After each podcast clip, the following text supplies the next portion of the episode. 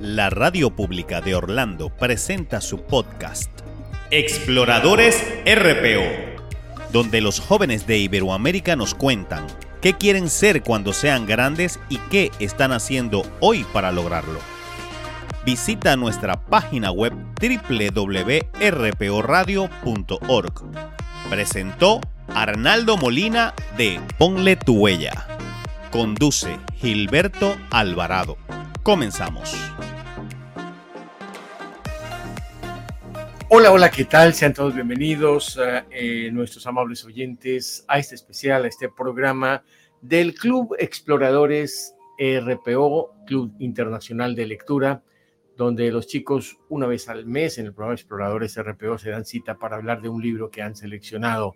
Y el de hoy es un libro muy especial. Damos un cordial eh, saludo a todos nuestros invitados, a los chicos que de manera silente están pendientes del programa y a sus familias no solamente aquí en Estados Unidos, sino en Iberoamérica y el mundo. Hoy es sábado 5 de agosto del año 2023 y vamos a comenzar de una vez con este espacio donde los chicos de Iberoamérica nos cuentan qué quieren ser cuando sean grandes y qué están haciendo hoy para lograrlo. Y hoy vamos a hablar de un eh, libro muy especial y eh, vamos a presentar a esta hora, dando la bienvenida al eh, presidente de la mesa directiva de este club, Gus en Canadá. Gus, bienvenido, ¿cómo estás? Qué bueno escucharte. Hola Gilberto, yo estoy muy bien aquí, feliz porque vamos a hablar de este libro increíble. Muy bien, recuérdanos el libro y el autor para que nuestros oyentes que a esta hora se, se conectan no solamente a través de la RPO Radio, sino de clubjuvenil.com y de la Super Mega, nos eh, se vayan empapando de lo que vamos a hablar, Gus.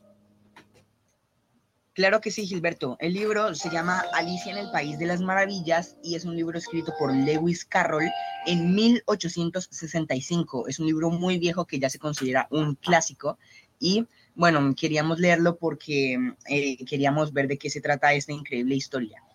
Muy bien, Gus, muchísimas gracias. Nueve de la mañana con seis minutos es la misma hora eh, donde estás que aquí en la costa este de los Estados Unidos. ¿O qué horas tienes allá, Gus? Acá sí, son las nueve también. Perfecto, muy bien. Vero y su hijo Rodri, un explorador RPO y ella que es una eh, gran soporte del programa, hicieron esta promoción que la estuvimos pasando las últimas dos semanas y que ha recibido muy buenos elogios, Gus, y a todos los invitados y oyentes, los, invita los eh, eh, invitamos realmente para que escuchen esta promoción que nos dio identidad para este programa. A ver cómo nos va. Pero tú me amas, preguntó Alicia. No, no te amo, respondió el conejo blanco. Alicia arrugó la frente y comenzó a frotarse las manos, como hacía siempre cuando se sentía herida. ¿Lo ves? dijo el conejo blanco. Ahora te estarás preguntando qué te hace tan imperfecta. ¿Qué has hecho mal para que no consiga amarte al menos un poco? Y es por eso mismo que no puedo amarte. No siempre te amarán, Alicia. Habrá días en los cuales estarán cansados, enojados con la vida, con la cabeza en las nubes y te lastimarán. Porque la gente es así, siempre acaba pisoteando los sentimientos de los demás y a veces por descuido, incomprensión o conflictos con sí mismos. Y no te amas al menos un poco, si no creas una coraza de amor propio y felicidad alrededor de tu corazón. Los débiles dardos de la gente te harán letales y te destruirán. La primera vez que te vi hice un pacto conmigo mismo. Evitaré amarte hasta que no hayas aprendido a amarte a ti misma. Por eso, Alicia, no, no te amo. Muy bien, es eh, Vero y Rodri en esta promoción que se hizo del programa Gus. Es eh, particular, eh, eh, interesante las lecciones y las frases eh, que se dicen a lo largo del libro. En esencia es un libro, por supuesto, para niños, para niñas, pero tiene mensajes para los mayores, ¿no? Así es, Gilberto, aunque pues en la primera mitad del libro uno puede considerar que es un libro un poco bobo por cómo hablan los personajes, porque estamos en un mundo nuevo donde todos se consideran locos, entonces, pero más allá, más allá de eso, cuando vamos terminando el libro nos damos cuenta de que hay mensajes más profundos y eh, la verdad es una historia muy bonita. Sí, señor. Vamos eh, luego contigo. Vamos a saludar a los eh, otros invitados. Vero Sánchez, Vero, allí en México, bienvenida. Gracias por hacer esta producción junto con tu hijo y qué ha representado para ti estos eh, días donde te has puesto un poco más adentro de este libro y de, de todo lo que significa. Bienvenida. Hola a todos, muy buenos días. Gracias, Gilberto. Este libro es especialmente eh, particular para platicar sobre el crecimiento de cada uno de los chicos. No lo han visto de esa manera. Eh, una parte en la que ellos necesitan encontrarse a sí mismos para poder crecer, para poder ser ellos, para descubrir cada una de esas partes entre su niñez y su adolescencia. A mí me, me ha gustado mucho el libro. Muy bien, muchísimas gracias. A mí me gustó mucho el libro. Hola, Rodri. ¿Cómo estás? Porque lo que me apasiona de este libro es la forma en la que Alicia puede sentirse perdida porque está encontrando a ella misma. Eso nos pasa a todos nosotros. Nosotros estamos creciendo. Sí, Rodri, muchísimas gracias. Rodri es de México, es un chico que va a ser astronauta, es políglota y apenas va a cumplir los 10 años. Gracias, Rodri, por acompañarnos. Eh, ¿Qué te llamó la atención de la primera vez que eh, te acercaste a este libro, Alicia en el País de las Maravillas, que es, Rodri, de los textos más importantes y referentes de la época victoriana inglesa? Su estilo se debate entre el absurdo, el no tener sentido y el surrealismo, y su influencia es innegable, dicen analistas de este texto. La psicología, las teorías sociales y la filosofía se han nutrido de la historia del País de las Maravillas que los personajes eran muy bobos, pero muy inteligentes. Sí, señor, tiene la doble dualidad. Muchas gracias, Rodri. Y quiero saludar a Jade. Hola, eh, Jade, ¿cómo estás? ¿Cómo amaneces? Y gracias por acompañarnos. Muy bien, Gilberto, gracias. ¿Y tú? Excelentemente bien, eh, muy alegre de que estés con nosotros. ¿Cuál ha sido su cercanía con este libro de Alicia en el País de las Maravillas? ¿Lo has leído, lo has escuchado, lo has visto en cine? He visto de todo. ¿Qué te llamó la atención? Lo que me llamó la atención fue que una vez, la primera vez que leí el libro, me dio mucha curiosidad saber por qué. Yo lo leí primero de una forma que era Alicia con su hermana. Alicia se había peleado con su hermana y pues se había ido al bosque. Y cuando ella cayó en ese hoyo, yo me puse como que, ¿qué? Y ya no me podía dejar de mirar porque mi curiosidad estaba, mírala, es importante, mírala.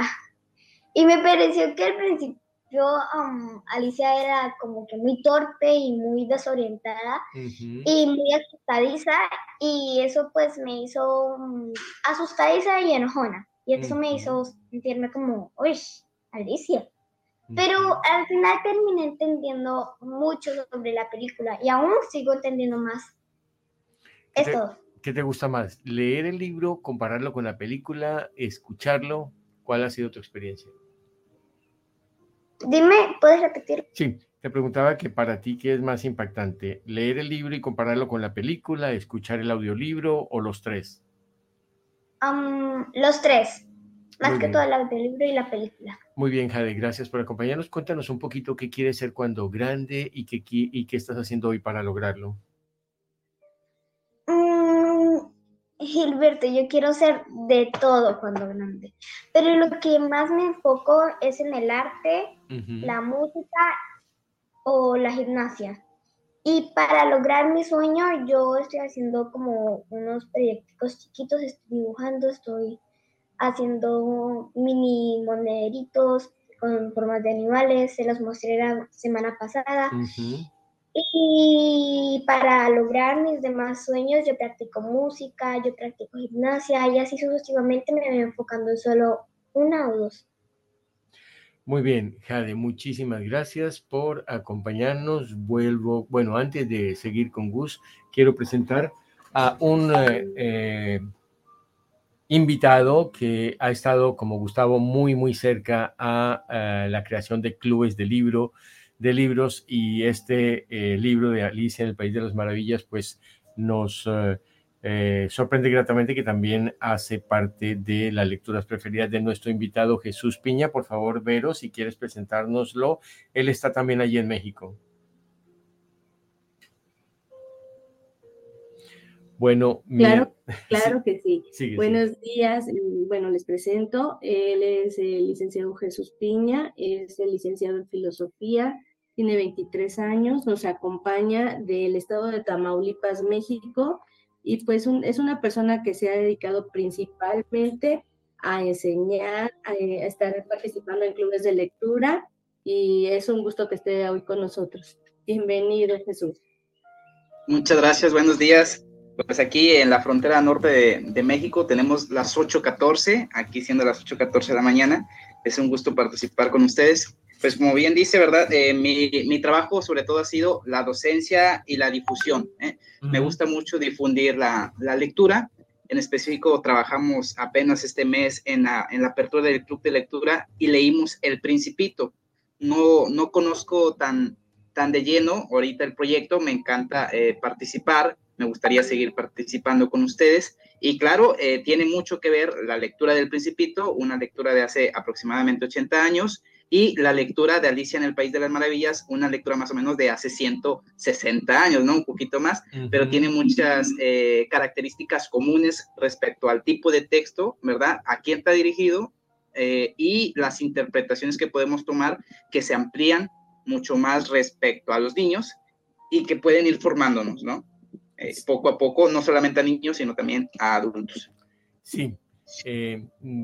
¿Cuál es tu percepción de nuestros invitados, los chicos que todos los sábados nos acompañan, no solamente a contarnos qué quieren ser cuando sean grandes y qué están haciendo hoy para lograrlo, sino este club que regenta nuestro explorador RPO desde Canadá, Gustavo?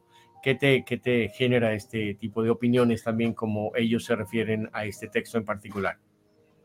Me, primero me genera mucha alegría, ¿no? Que exista la difusión de la, de la lectura me genera mucha alegría que haya personas, incluso niños, ¿verdad?, interesados en leer e interpretar para poder llevarlo a su vida, ¿no? Me da mucho gusto conocerlos, escucharlos, porque sí es una realidad, yo hablo desde mi realidad en México, en la cual es un poco difícil difundir la lectura, ¿no? Que se empiece uno a apasionar por empezar a leer, por entender y comprender textos, no solamente eh, recursos gráficos, ¿no? Videos e imágenes, que no son malos, también son muy buenos para la formación. Pero me encanta la idea de lectura porque en la misma lectura uno se forma. Entonces, eh, me gusta escucharlos, eh, entenderlos, comprenderlos, que nos difundan cuál es, cómo ha ido madurando su conciencia y su su forma de interpretar, ¿no? Cada uno va creciendo en la interpretación y cada vez se va nutriendo más, ¿no? Ahorita que escuchaba hablar a, Gustavo, creo, eh, me acordé de un, de un libro que se llama La Biblioterapia, ¿no? La biblioterapia es la salud por medio de los libros. Terapia es como cuidado o salud en, en griego y biblios pues es libro, ¿no? Entonces es, es darle una oportunidad diferente a los libros de que nos ayuden a crecer, a sanar, ¿no? A formarnos. Incluso los libros también forman. Esa es mi percepción en general del, proyecto, ¿no? Muchas gracias, Jesús. Gus, ahí tienes otro aliado, creador de eh, clubes de libro y también apasionados por estos textos que tú en buena hora has eh, sugerido leer, como El Principito en el mes pasado y ahora Alicia en el País de las Maravillas. Sí, así es. Muchísimas gracias, Jesús, y espero que puedas acompañarnos en futuras reuniones del club. Muchas gracias. Gracias por la invitación y si me siguen invitando, pues trataré de estar con ustedes. Sí, señor, ya eres un explorador emérito. Bueno, entrando en la obra Alicia en el País de las Maravillas, de las que se han hecho versiones en teatro, en cine, en eh, muchísimas eh, versiones. Esta obra está dividida, Gus, en 12 capítulos y nos cuenta sobre Alicia y su viaje a través de un mundo lleno de personajes fantásticos y situaciones absurdas. Por ejemplo, la primera parte, ese eh, encuentro entre el conejo y Alicia y todo lo, inverosímil que allí se empieza a, a suceder, ¿no? Como que una realidad bastante soñada Eh, ¿Qué podemos decir de esa primera parte, Gus? Así es, en la primera parte uno puede mm, ver cómo este mundo de las maravillas, que se llama, eh, pues ahí todos parecen hablar de una forma extraña, todos como, como dicen en el mismo libro, que todos están locos. Eh, y entonces es una idea muy chévere porque nos pregunta, nos hace preguntas que son un poco, eh, que podríamos decir que son un poco bobas, pero como nunca nos hemos pensado a sus respuestas. Eh, entonces nos quedamos pensando un rato ahí. Y también me gustó eh, la primera parte donde hablaba con varios animales cuando eh, estaba desesperada porque, porque había crecido más de dos metros y había llorado muchísimo y después cuando se hizo súper pequeña estaba en un lago de lágrimas que ella había hecho. Y entonces allí eh, había un, un, ratón que incluso le contó una historia toda rara, pero, pero se enojó y se fue. Y entonces pasan muchas cosas extrañas que de hecho estaba buscando y Alicia en el País de las Maravillas es una mm, historia que escribió Lewis para su hija Alicia, que es la verdadera, por decirlo así, eh, para entretenerla y por eso no hay un mensaje claro, pero podemos interpretarlo como varias cosas de, eh, como varios consejos de vida, como, no sé, pues de que hay que ser responsables de los actos o hacer caso a los mayores. Correcto. Esa, eh, ese encuentro con el conejo y la oruga y otros animales que, hacen, eh, digamos, aparición a lo largo del libro, para ti, ¿qué te representa un conejo con un chaleco que, que hace que la niña lo siga sin tener miedo, a, o bueno, o a pesar de tener miedo, pero más para ser curiosa. Ah, sí, en el libro cuentan que Alicia está como muy cansada y cuando ve a este mm, conejo y está tan cansada que no le sorprende ya cualquier cosa es posible para ella en ese momento. Entonces eh, sigue al conejo que tiene una apariencia humana que es como que lo más raro que ha visto, pero aún así no le sorprende. Y entra a la madriguera y ve un mundo mucho más complejo de lo que ella había imaginado, eh, con pájaros eh, y muchos animales pequeños que hablan y tienen un mundo increíble que contar. Y sobre todo porque en esta primera parte Gus, Jade y también por supuesto Vero y el profesor Jesús eh, inicia como algo aburrido. Generalmente las novelas, o obviamente hay diferentes estilos, pero tratan de eh, generar un primer párrafo bastante impactante. Pero aquí habla de que la hermana estaba leyendo un libro que no tenía imágenes y eso aburría a Alicia, dando cuenta de que a los chicos lo que más les interesa y lo que más les llama la atención son imágenes, es movimiento, es acción. Es decir, de una lectura de un libro sale un libro que eh, empieza a generar también un deseo de seguir leyendo. Así que eh, gracias Gus por hacer esta referencia. Rodri, el conejo para ti, ¿qué representa cuando te lo imaginas hablando, caminando rápido porque dice que va a llegar tarde? Y, el seguirlo de Alicia para Como ti. La sabiduría y la... Ajá. Como la sabiduría y la inteligencia. Ok. ¿Alguna vez has pensado que un conejo pueda llegar a tener un chaleco y pueda hablar? Un poco, sí. De hecho, hay muchas caricaturas en los, eh, eh, en los programas de televisión donde el conejo es muy astuto, ¿no? Sí, es muy astuto. Sí, es muy astuto. Y sin duda el hecho de que tú persigas a un conejo quiere decir que con la misma agilidad con que él sale y, y de alguna forma eh, supera los obstáculos y no se deja cazar fácilmente, como que si no le tiene miedo a lo desconocido. ¿Interpretas algo parecido, el, ser como un conejo, eh, Rodri? Sí, lo interpreto. Y la verdad, también lo interpreto como aventurero. Explorador también, ¿no? Explorador, ándale. Muy bien. Eh, Jade, no tener miedo al camino desconocido, ¿te lo invita eh, ese conejo? Sí, sí. Y también el conejo me indica confianza. Confianza, porque si no hubiera sido por el conejo, Alicia nunca hubiera tenido la oportunidad de confiar en sí misma para aventarse un mundo diferentemente nuevo y un poquito loco. Un poquito loco, como dice Gus, bien inverosímil, bastante raro. Muy bien, el encuentro de em, el, eh, Alicia con el conejo. No tengo miedo al camino desconocido y en eso están ustedes de acuerdo. Ahora, eh, profesor eh, Jesús Piña, ¿cuál es tu percepción sobre este personaje? Un animal que corre, que habla, que es bastante llamativo y que hace que Alicia lo siga para encontrar una aventura que ni se la imaginaba.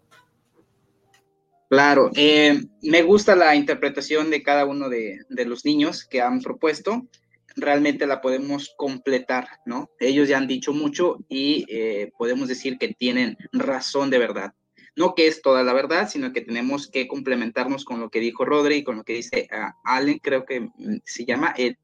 Eh, tenemos características humanas, ¿verdad? En el animal. ¿Por qué características humanas? Porque habla, porque razona, porque incita, porque enseña, ¿verdad? Porque tiene incluso un, cierto parecido humano en sus acciones, ¿no? Entonces, prácticamente está personificando eh, el, el animal. El animal no es persona, pero en este caso, al valernos, ¿no? De la estética, de la forma de escribir, de la libertad de escritura, de hacer un libro para niños, podemos utilizar nuestra imaginación y pensar en animales como persona, ¿no? Con características personales. Y claro que nos enseña y nos incita por medio de su obrar a aprender nuevas cosas, ¿no? A ser, a, ser valientes, a seguir adelante, a, no tener miedo, a ser explorador, ¿no? Y tantas cosas que han dicho eh, Rodri eh, y esta, eh, disculpa, Ale, ¿verdad? Jade, Jade. Tranquilo, Jade. Ale, ok. Entonces, Jade. Muy bien. Entonces, e, esta, esta cuestión de saber interpelarnos por el obrar, ¿verdad? De la, eh, del personaje nos invita a entender lo que quiere eh, enseñarnos, ¿no? Poner atención en lo que hace nos va a ayudar a nosotros a saber qué es lo que podemos aprender de él. Entonces, muy bien, muy bien lo que, lo que nos han dicho.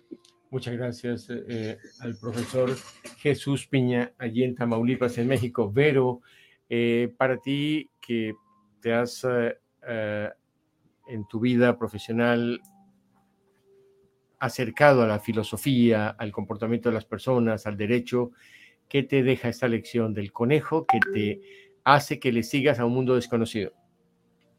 Sabes, yo lo veo como esa influencia de amigos que te llevan siempre, siempre ese amigo que está Pero ahí. medio loco, ¿no? Haz las cosas bien, vamos por aquí, sí, medio loco me, agrada eh, el conejo porque es el que empieza esta aventura. Sabe que lo está viendo Alicia, sabe que las cosas iban a ocurrir de cierta manera y sobre todo se convierte en la guía, en, en, en esa voz tranquilizadora que le dice, quieta Alicia, vamos para aquí, vamos para allá. Y a todos nos llega a pasar, supongo.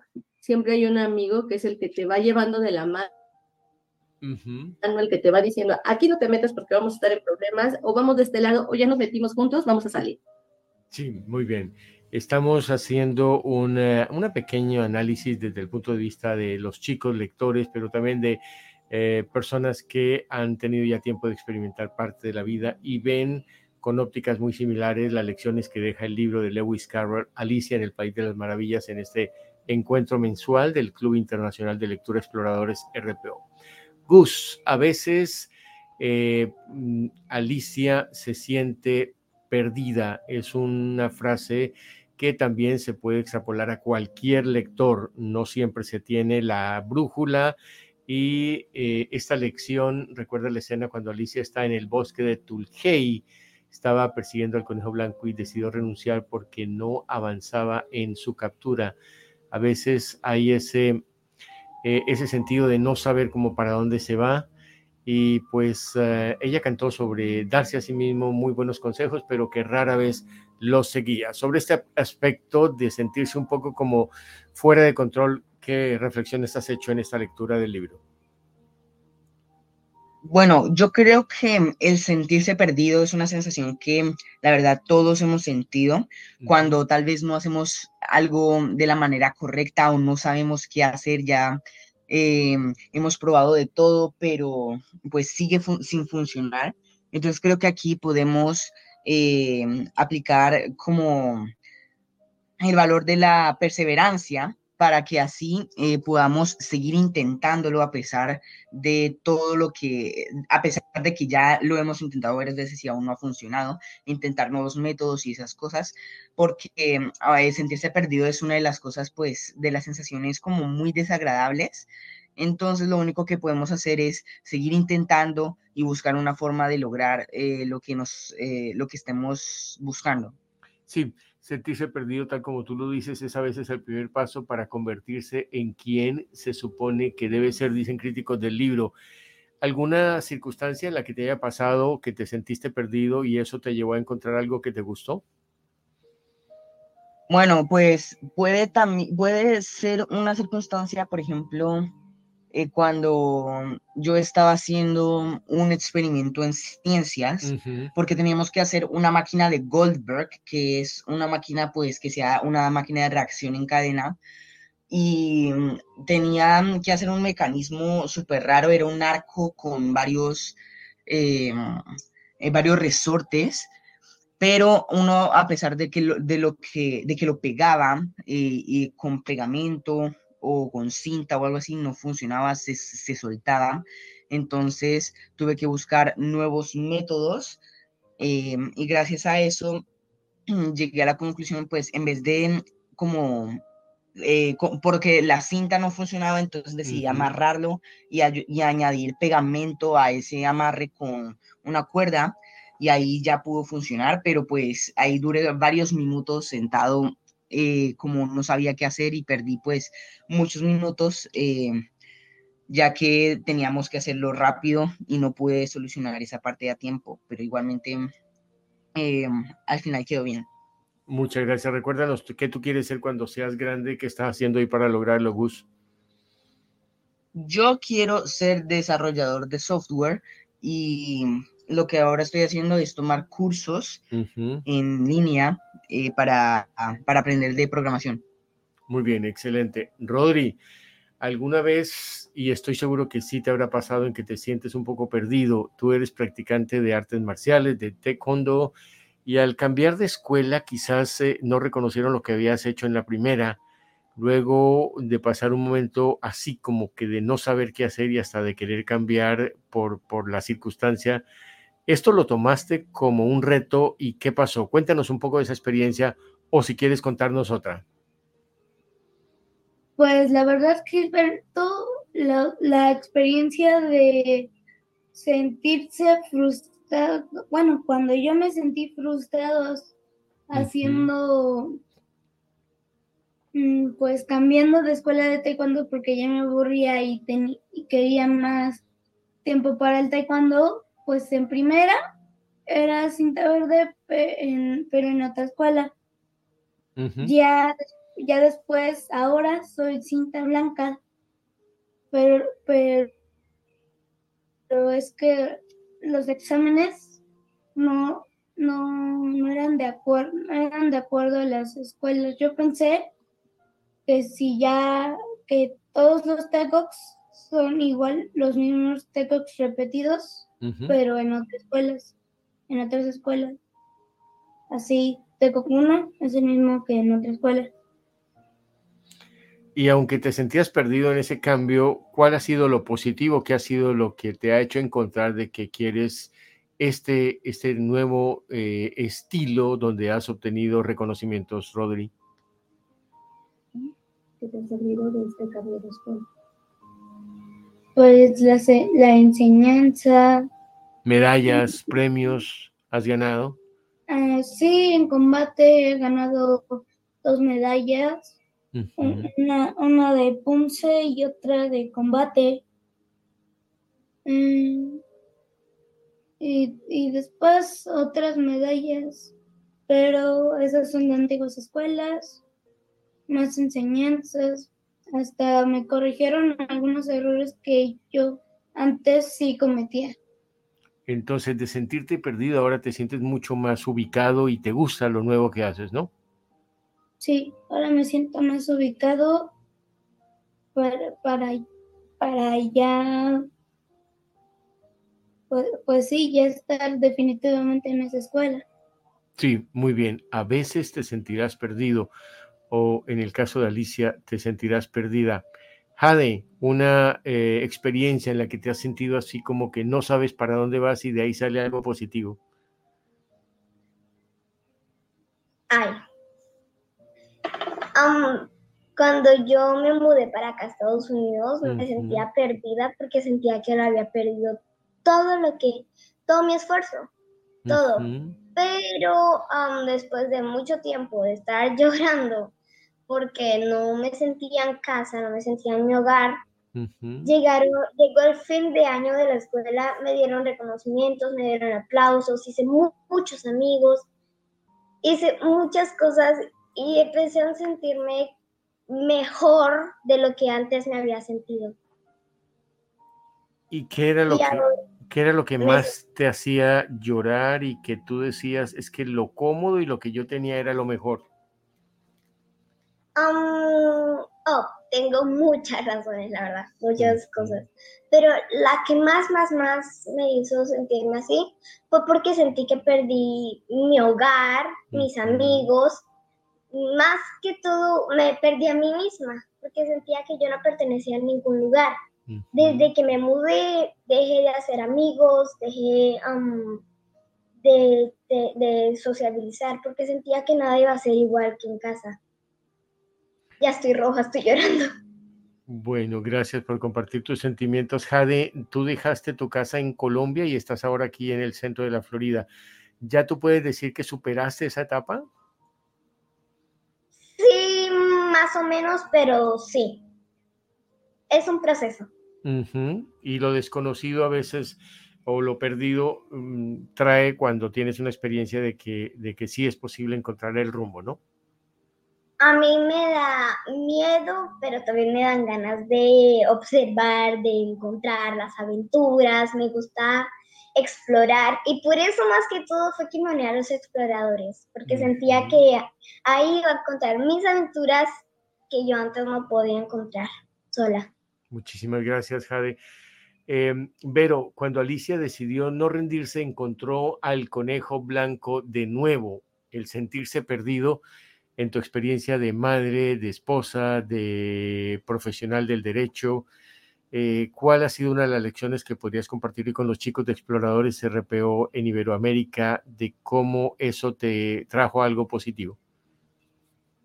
cuando Alicia encuentra de nuevo al conejo y comienza a sentirse ubicada, es porque ella también ya va tranquilizando sus emociones. Ella ya va en esa parte de, para dónde voy y quién soy. Mm, yo me reflejo mucho en la parte de, tristemente en la parte de la reina. Siento que es la parte autoritaria que a veces eh, te quiere, pero te detiene. Y entonces Alicia necesita salir al mundo, crecer y conocer.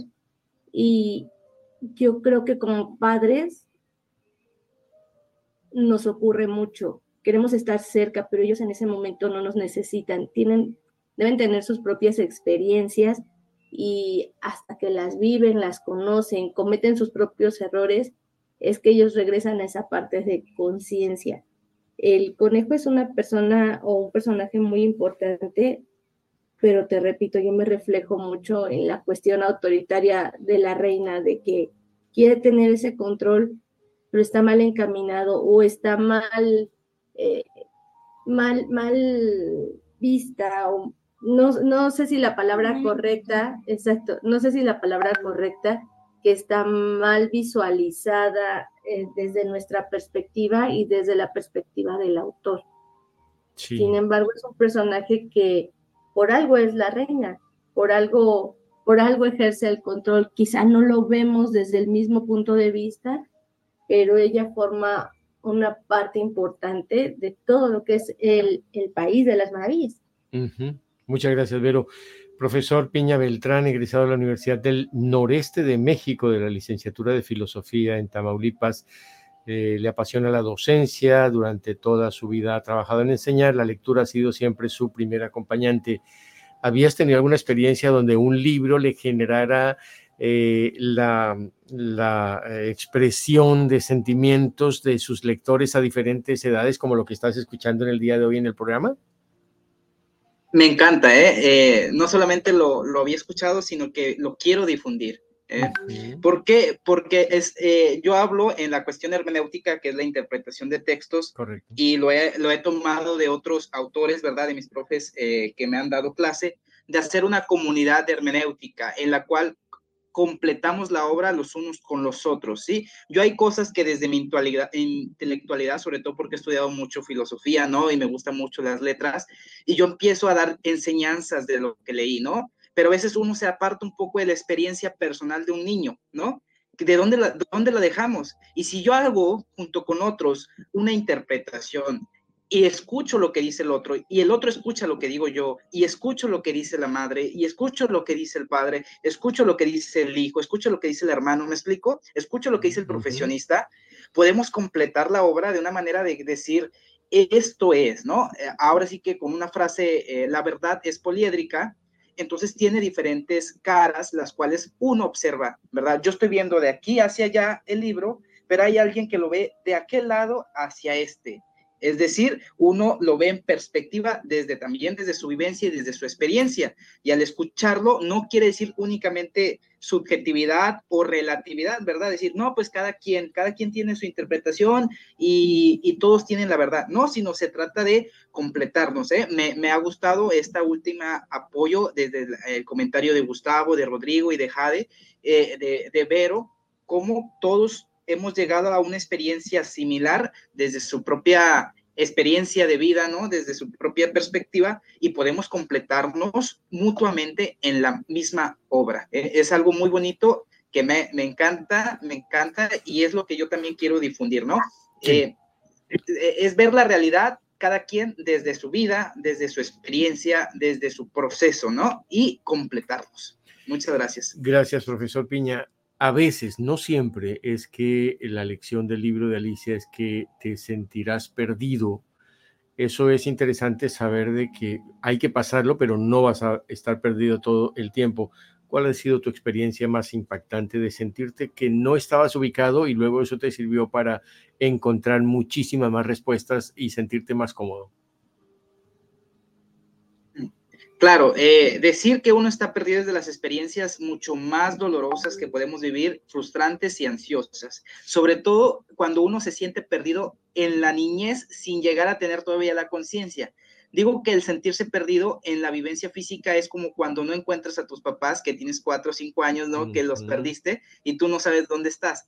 Es de los momentos espantosos, ¿no? Que, te, que, casi, casi podríamos decir que tienen una especie de trauma, ¿no? Una especie de trauma. Sin embargo, podemos ir creciendo y escuchando que hay diferentes formas de perdernos, ¿no? De perder el rumbo, de no saber a dónde voy. A mí me ha pasado, sobre todo cuando, ¿sabes qué? Yo sé dónde estoy, pero no estoy seguro si lo que estoy haciendo es lo que yo quiero para mi vida. ¿Me explico? Eso es sentirse perdido. No solamente es perderse físicamente. ¿Sabes qué? Yo sé que estoy estudiando filosofía, ¿no? Yo sé que estoy estudiando esto, pero ¿será este mi camino? Y empiezas a, a, a, a ajenarte, ¿no? Se te hace ajeno tu camino y dices como que este no era el mío, ¿no? Y empiezas a, a perderte un poco en el sentido de la vida, no solamente en el sentido físico. Y esas experiencias han sido de las más difíciles para mí, ¿no? Si, ¿sabes qué? Esto es lo que quiero para, no, eh, para mi vida o no. Y fíjate que me ha ayudado mucho porque me lleva a la relatividad de mis decisiones. Uh -huh. ¿Qué quiero decir con eso? A veces uno, sobre todo cuando va creciendo, yo 18, 19, 20 años, toma decisiones fuertes y casi, casi las quiere hacer de por vida, ¿no?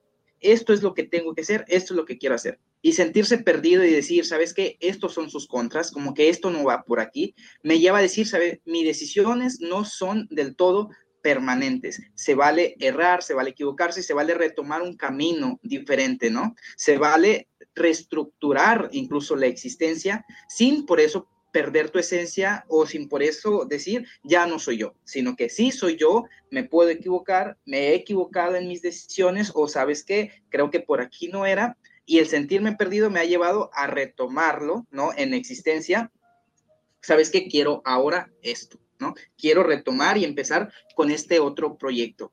Me explico, a veces, eh, a mí el sentirme perdido me ha ayudado a eso, a reconocer de que no es necesariamente que siempre tengamos que actuar conforme a decidimos previamente, ¿no? Sí, eh, no quiero sonar eh, un poco pesimista, decir que va a ser pesimista, de decir, es que mi idea siempre fue ser profesor, ¿no?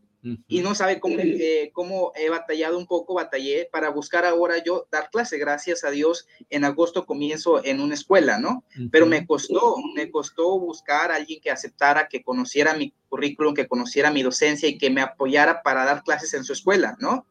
Y esos fueron momentos difíciles. No, no quiere decir, a, pesar de decir, es que le estoy echando muchas ganas, estoy trabajando para ser un buen docente, para poder enseñar a mis alumnos y no encuentro la oportunidad, te puede, eh, te puede hacer sentir perdido, ¿no? Te puede eh, hacer decir como que esto era lo que tenía que estudiar, ¿no? Esto era lo que tenía que, que seguir, mejor nos vamos por otro lado, que en donde cual sí te, eh, te acepten más rápido, donde puedas generar un poquito más de ingresos, y porque así es la vida, ¿no? Pero el chiste es saber aceptar tus decisiones, saber sentirse perdido y retomar el camino que tenemos que seguir con mucho más confianza y con mucha más seguridad después de haber sentido esa experiencia de perderse un poco. ¿no? Muchas gracias, profesor. Jesús Piña en Tamaulipas. Gus, eh, llevamos prácticamente la tercera parte del programa y de este libro eh, has escuchado muchísimas eh, conceptos. ¿Jade? Diana. Oh, Diana, Diana, ¿cómo estás? Diana, bienvenida. Diana es la mami de Jade y estamos haciendo la primera evaluación. Eh, antes de volver con Gus, eh, eh, Diana, bienvenida. Ah, ¿Cuál es tu aporte y cómo has visto los conceptos de los chicos frente a esta obra? Bueno, pues sí, me llamó la curiosidad, he estado escuchando, estoy acá trabajando, pero he estado escuchando lo, que, lo que han compartido todos y me, me, nació como hacer un aporte pequeño respecto a Alicia en el País de las Maravillas y como el trasfondo que hay detrás de, de, este libro, de, esta, sí, de, este libro, y es que em, hay que también tener en cuenta que este libro está creado con la idea de llevar a esa, a demostrar al mundo esa imaginación que hay en el niño y también validar las emociones. Eh, digamos como que en todo el cuento se está transmitiendo una, una, un, una aventura que realizó Alicia, pero también manifiesta mucho el tema del mundo emocional, de todo eso por lo que nosotros transitamos, eh, las experiencias emocionales y más cuando pues empezamos a, a experimentar el mundo, a vivir el mundo, a compartir con los demás sí es bastante como importante que tanto los papás como los niños reconozcamos que, como decía el profesor anteriormente, todo lo que ocurre en el mundo es parte de un proceso de evolución, de aprendizaje. Y Alicia lo está experimentando como, esto es loco, esto es difícil, esto es diferente, ¿qué es esto? Porque ella se está, eh, eh, digamos, como conectando con la realidad del mundo y con lo que para ella era desconocido. Y eso es como la invitación que hace este libro Alicia en el País de las Maravillas, reconocer el mundo emocional y todo lo que ocurre interiormente en cada uno y poder desde, nosotros, desde los adultos, abordarlo también, reconociendo que nunca vamos a dejar de aprender, siempre estamos en un proceso.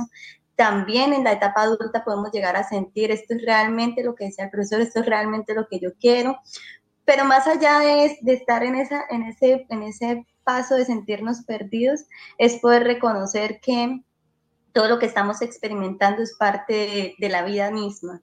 Entonces, ese era como mi aporte.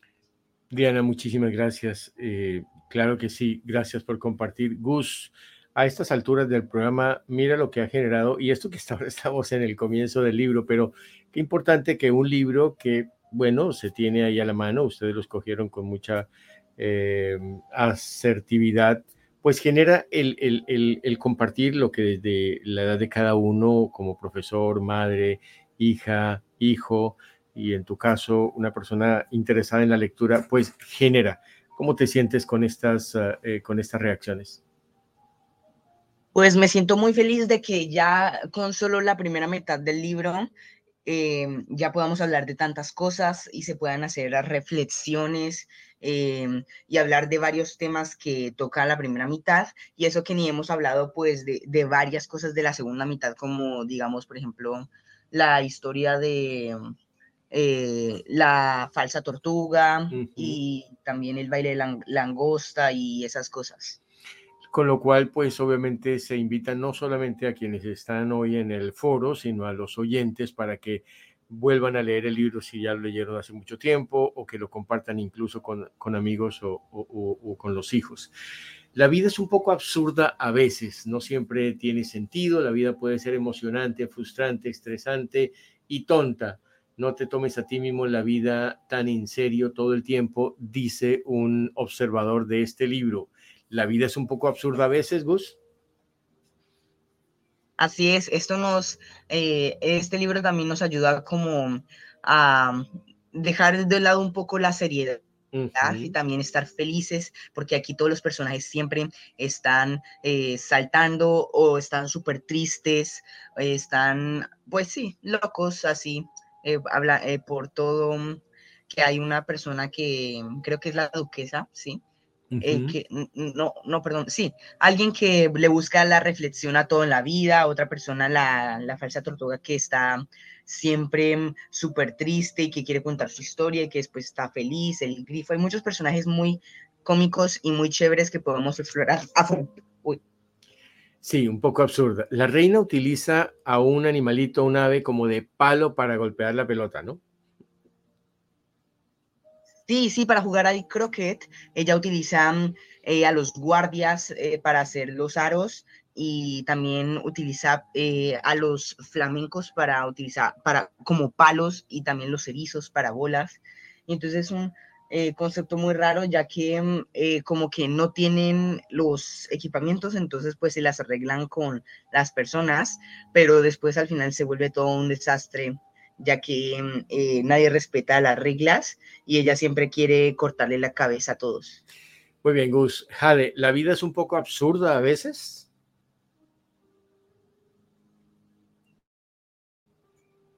La verdad, sí, a veces. Como que no es verosímil, como que no se entiende. No siempre tiene ah, sentido. Sí, no se entiende. A veces uno como que, ¿qué? ¿Qué está pasando? ¿Por qué dije esto? Como que uno va a decir algo y dice la, la cosa totalmente opuesta a lo que, a lo que quería decir, ¿no? ¿Qué? ¿Tú te tomas a ti misma la vida en serio todo el tiempo o realmente te diviertes en cosas absurdas? Me divierto con cosas absurdas. ¿Te dicen que eres un poco rara o por el contrario quieren estar con una persona que se divierte más que estar dando consejos o quizás eh, haciendo eh, mm, declaraciones más serias en general? La verdad me dicen que soy rara, más del 90% de la gente. ¿Te sientes rara? O sea, en la escuela, pero otras personas les agrado, porque al fin de cuentas no es lo que yo diga, sino lo que yo actúe. Lo que tú eres. Muy bien, Jade, muchas gracias. Rodri, ¿la vida es un poco absurda a veces? ¿Te lo tomas en serio o hay cosas que vale la pena como que reírse de ello? Pues ¿Me puedes repetir, Gilberto? Es que no te oí bien. Tranquilo, Rodri. Eh, la vida es un poco absurda a veces, es como para tomársela todo el tiempo en serio o a veces hay que verla como de otra manera un poco más, eh, más tranquila. Algunas veces en la vida hay que, hay que verla como algo más divertido, así de mm, voy a aventurar, voy a ir de camping, voy, voy a estudiar, voy a voy, voy a leer. Hay muchas cosas que hacer. Que tú te diviertes con tus amigos en una fiesta, estás riendo de cualquier tontería y eso hace que sean momentos eh, para recordar, ¿no? Sí, Gilberto. Eh, la verdad se ha pasado. Muy bien. Profesor, estamos ya terminando este espacio que ha sido muy interesante. En tu concepto, brevemente, la vida es un poco absurda a veces, no hay que tomarlo todo como tan, tan en serio en mi concepto, eh, creo que el, hombre es lúdico, ¿no? Entonces, ¿Qué quiere decir que es lúdico? Aparte de racional, sí, hay muchas cosas que hacemos racionalmente, jugamos y, toda la vida nos la pasamos jugando y en, la, en el juego a veces se pierde, a veces se gana, ¿no? Entonces, a veces no tiene una técnica como tal tan racional y a veces tiene una técnica un poquito más pasional, ¿no? A veces tiene una técnica mucho más emocional y a veces una vez mucho más táctica, ¿no? Entonces, a la vida es así es un juego, es una tesis de un autor eh, francés, creo, Johan Huizinga, que escribe El Homo Ludens, es un libro. Somos hombres lúdicos, hombres de juego. ¿eh? La vida sí, en cierto modo, es absurda y nosotros estamos dentro de ese juego de la vida, ¿no? Eso es mi aporte. Muy bien, profesor Jesús.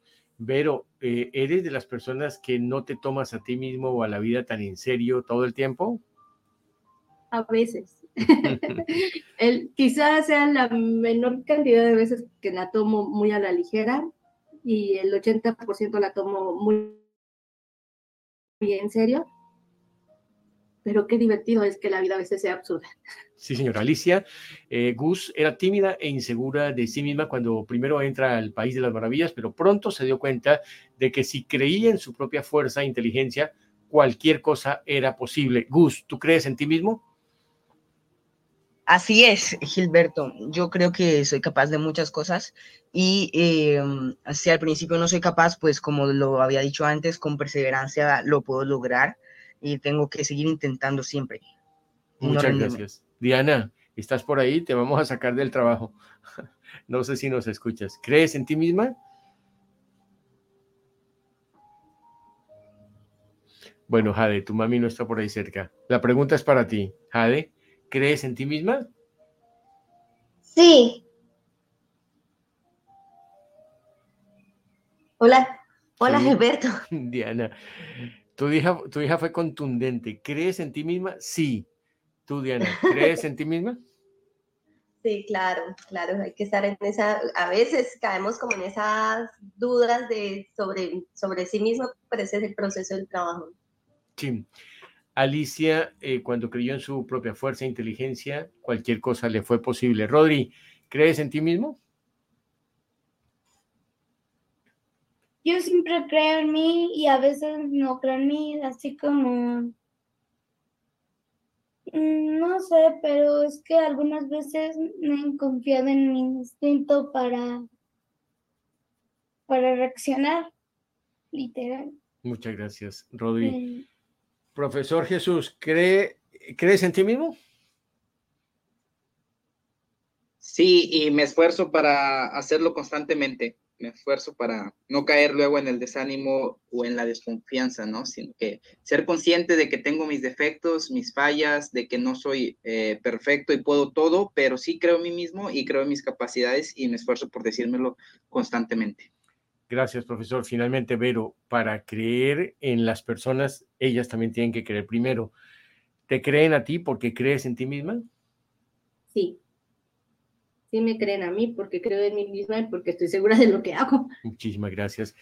Eh, antes de eh, despedir a nuestros invitados y preguntarles qué les dejó el programa y qué lección se llevan hoy de este compartir el libro de Alicia en el País de las Maravillas. Vamos a hablar un poco del programa próximo en ocho días, eh, Vero.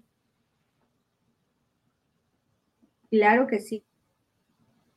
Recuérdenos. Vamos a platicar qué tanto se quieren, qué tanto se quieren a sí mismos nuestros chicos de Iberoamérica, nuestros exploradores. Hay un libro de una autora, ¿verdad? Sí. Vamos a estar contando con la, con la participación de, la autora de un libro que se llama I Love Myself, myself y se llama Adriana, Adriana Angulo. Este, va a ser un gusto que nos puedan acompañar todos porque es un libro muy interesante. Pues Principalmente le están todos nuestros chicos en este momento. Muchas gracias, Vero. Están todos, todos invitados. El libro está en español y en inglés. Vamos a tratar de eh, hacer posible que lo conozcan, pero igual el tema es abierto a muchas de las experiencias y de personas que nos pueden acompañar. Profesor, gracias por acompañarnos. El profesor Jesús Piña, ¿qué le dejó el programa y qué, em, con qué se queda con, con, con, la experiencia de hoy? Gracias primero por invitarme, gracias a, a Vero, eh, un gusto conocerlos y escucharlos. Me quedo muy emocionado por esta experiencia que dije hace un par de eh, participaciones, que fue la de la comunidad hermenéutica, ¿no? Me encanta escuchar cómo uno tiene perspectivas parecidas, pero desde su propia eh, vivencia y desde su propia capacidad, ¿no? Eso es lo que me ha, me ha, quedado muy, muy, muy, muy, muy a gusto para mí, ¿verdad? Como profesor. Y pues solamente me queda invitar a dar una nueva teoría de lo clásico lo clásico es lo que nos lee a nosotros más que lo que nosotros leemos a ellos, ¿no? Entonces podemos volver a leer estos, estas obras, esos textos y nos van a seguir diciendo más cosas, ¿no? Nos van a seguir leyendo a nosotros más que de lo que nosotros podemos leerlos a ellos, ¿no? Sigamos fomentando la lectura, sigamos fomentando la lectura también de estas obras clásicas. Muchísimas gracias, al profesor Jesús Pimienta, en México. Eh, Diana, si aquí ya te vamos a robar el último minuto para que nos cuentes ¿Qué te pareció el programa de hoy y con qué te quedas? No, me pareció maravilloso y yo pensaba eh, que ojalá en el pasado uno tuviera, hubiera tenido estos espacios porque ya reconoce que em, estos niños están creciendo con un nivel de entendimiento, de, de, sabiduría demasiado valioso que yo los escucho y yo digo, wow, sorprendente que que tengan esta capacidad de, de, conexión interior con ellos mismos y con el mundo. Y me llevo, la verdad, primero que todo, muchísimas gracias por permitirme estar eh, aquí con ustedes, por la invitación y bueno, pues agradecida totalmente. Me parece fantástico, de verdad estos espacios que nos ayudan o nos invitan a, ese, a, ese, a fomentar la lectura, como dijo el profesor, a participar de, de estos, de estos espacios que nos, que nos dejan mucha sabiduría. Gracias. Gracias, Diana. Recuerda que los hijos son el reflejo de sus padres. Jade es de alguna manera el reflejo tuyo.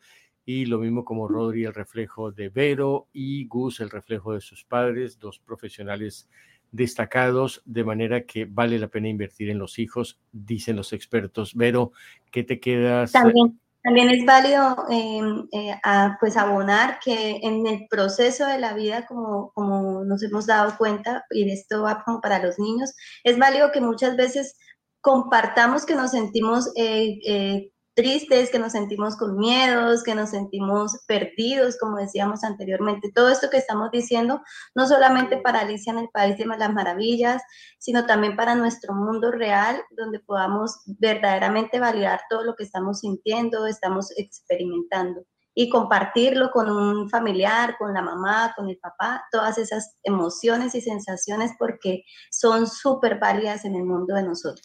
Muchas gracias Diana, un saludo a todos los oyentes de la estación Shalom Estéreo, allí en el Alto Magdalena en Colombia. Vero, ¿cómo te pareció el programa de hoy y qué te, eh, con qué te vas? ¿Qué te deja?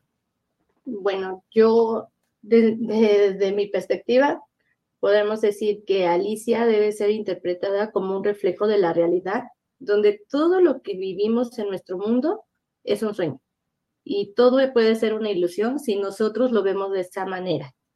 Y la principal enseñanza que me deja Alicia es el crecimiento y la madurez que se refleja de cada chico a través de Alicia, a través de sus propias vivencias y, y desde que entran en la última etapa de la niñez hasta que salen en su etapa adulta.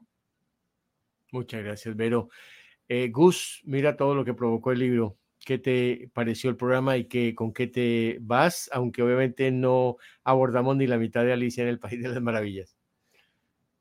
Bueno, la verdad, aunque no hayamos abordado todo el libro, eh, para mí eso es una muy buena noticia ya que pudimos hablar em, durante una hora completa sobre, sobre la primera mitad y debatir sobre lo que significa cada de estas cosas. Y bueno, yo me quedo con que la vida no, no nos la tenemos que tomar tan serio y tenemos que ser un poco absurdos de vez en cuando. Muchas gracias, Gus. Ya preparando el libro del próximo mes, estaremos muy pendientes. Gracias.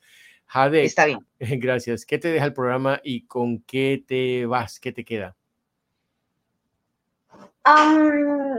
¿Qué me quedo con el programa, me quedo con todo, todo. Me encantó cada parte, cada palabra que cada uno de nosotros dijo, así que me quedo con todo, todo, todo, todo. Gracias, Jade, por permitirnos escucharte y por escuchar a todos los invitados. Rodri, ¿con qué te quedas? Nos vamos. ¿Qué te dejó el programa?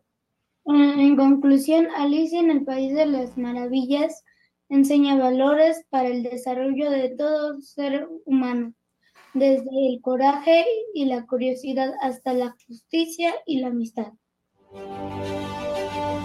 Muchísimas gracias a todos, a todos nuestros invitados, a todos los que van a seguir el podcast, que en unos minutos ya lo vamos a publicar en nuestras redes. Gracias por escucharnos en eh, RPO Radio YouTube. Se pueden inscribir, dejar sus comentarios y compartirlos en todas sus redes. ¿Quién va a venir el próximo sábado al programa? ¿Qué tanto te amas a ti mismo? ¿Quién dice yo? Profesor Vero, ¿quién nos acompaña? Chicos. Muy bien, entonces nos encontramos en ocho días. Gracias a todos. Feliz fin de semana.